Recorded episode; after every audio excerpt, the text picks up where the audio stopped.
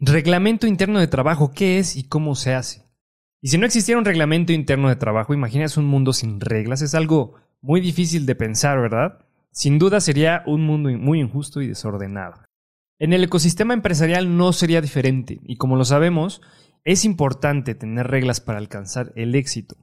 Por eso, en este capítulo te hablaremos sobre qué es el reglamento interno de trabajo, qué importancia tiene en las relaciones entre el empleado y el empleador, las implicaciones legales y algunos aspectos que como interesados en el tema de recursos humanos es importante conocer.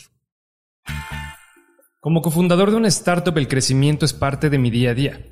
Mi equipo ha sido el activo más importante para lograr este objetivo.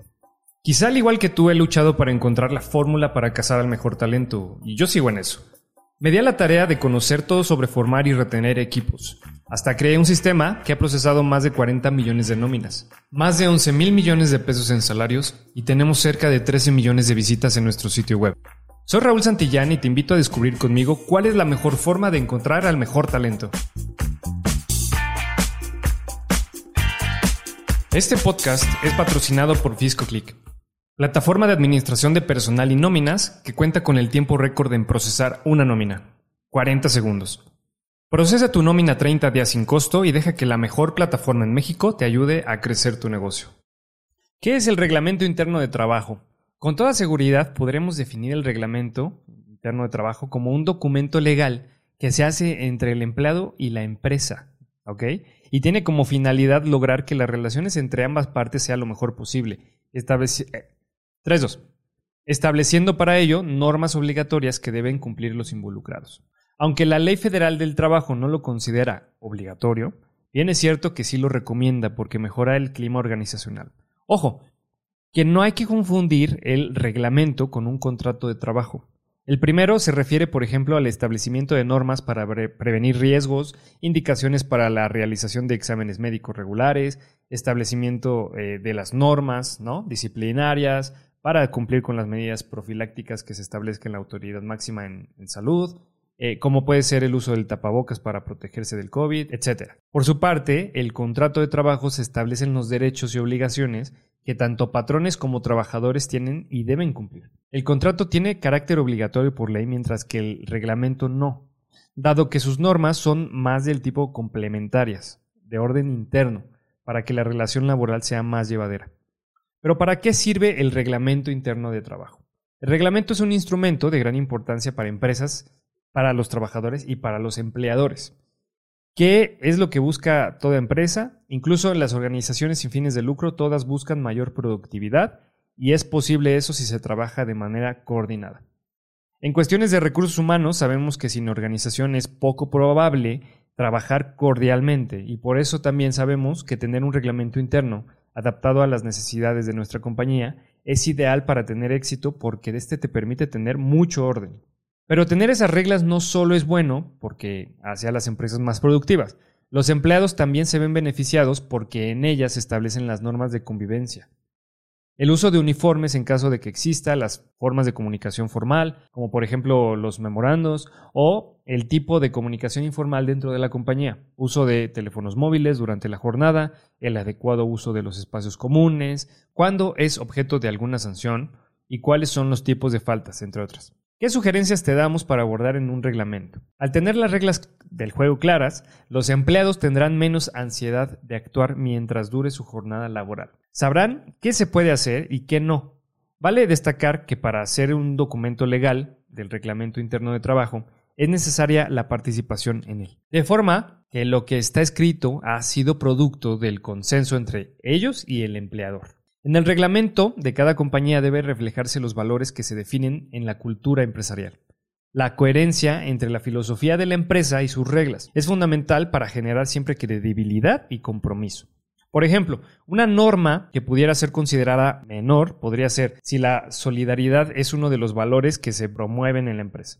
Debería haber alguna norma que sancione el bullying en las áreas de trabajo, descanso y recreación de la organización, así como los eventos sociales que realice o en los que participe. Como podemos ver, el reglamento también puede ayudarnos a mejorar la imagen interna de la compañía, haciendo que nuestros colaboradores se sientan pues mucho más comprometidos y proyectando esa imagen hacia el exterior. ¿Cómo hacemos un buen reglamento de trabajo? Cada empresa debe construirlo con base en las actividades que realiza y por supuesto en función a lo que su cultura es como organización. Sus valores deben estar presentes en cada norma.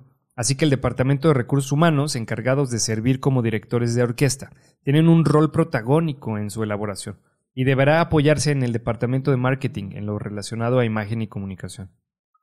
Para la legalización del Reglamento Interno de Trabajo hay que saber que el artículo 423 de la ley obliga a que el documento tenga como mínimo ciertas normas. Por ejemplo, los días y dónde se realizarán los pagos, las horas de entrada y horas de salida, cuándo es el tiempo para las comidas, establecer y publicar las normas que tienen que ver con la seguridad laboral, determinar las labores que ni menores ni embarazadas podrían realizar, señalar cuáles serán las medidas disciplinarias y cómo se sancionarán. Por lo demás, la empresa tiene la libertad de establecer las normas que junto a sus trabajadores hayan acordado y les parezcan siempre más convenientes en función de las actividades que realizan.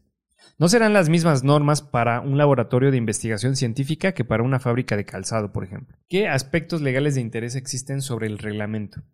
Para que un reglamento tenga validez jurídica debe ajustarse a lo que se indique en el artículo 424 de la ley, que señala que el documento debe haber sido formulado por una representación del patrón y los colaboradores se deberán esperar ocho días de haber hecho el acuerdo firmado entre las partes para depositarlo en el Centro Federal de Conciliación y Registro Laboral. El documento estará sujeto a revisión por las partes involucradas cuando así lo consideren necesario. Según la misma ley, después de haber realizado el depósito, el reglamento surtirá efecto. Se imprimirá y se repartirá a los colaboradores y se publicará en lugares a la vista, en los espacios de la empresa. Así como las sociedades mejor organizadas tienen mayor calidad de vida, gracias a que tienen reglas claras y están comprometidos con cumplirlas. Las empresas también se convierten en mejores espacios para las relaciones humanas cuando tienen reglamentos y están comprometidos con su cumplimiento, logrando como resultado ambientes de trabajo más agradables y más productivos.